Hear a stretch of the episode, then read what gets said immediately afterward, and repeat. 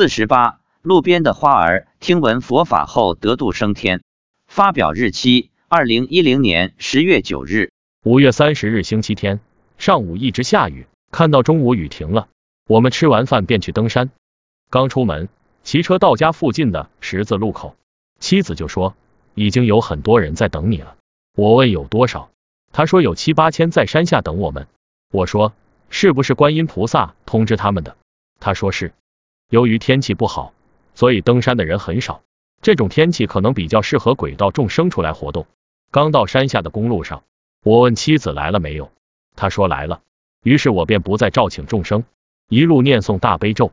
众生有时在登山道上等我们，有时人少时就在山下的公路上等我们。公路到登山道大概有六七百米，这段路我一般可以念四遍大悲咒。登完山下到山脚下，我便问妻子。今天来了多少众生？他说来了两万多。我又问你怎么知道来了多少众生？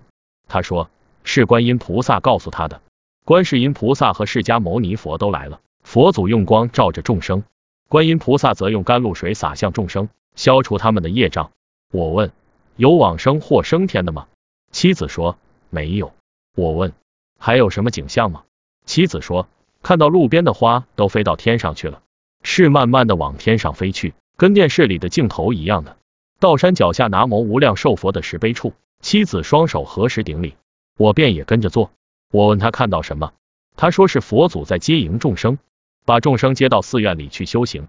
我问是阿弥陀佛吗？妻子说不是，是释迦牟尼佛。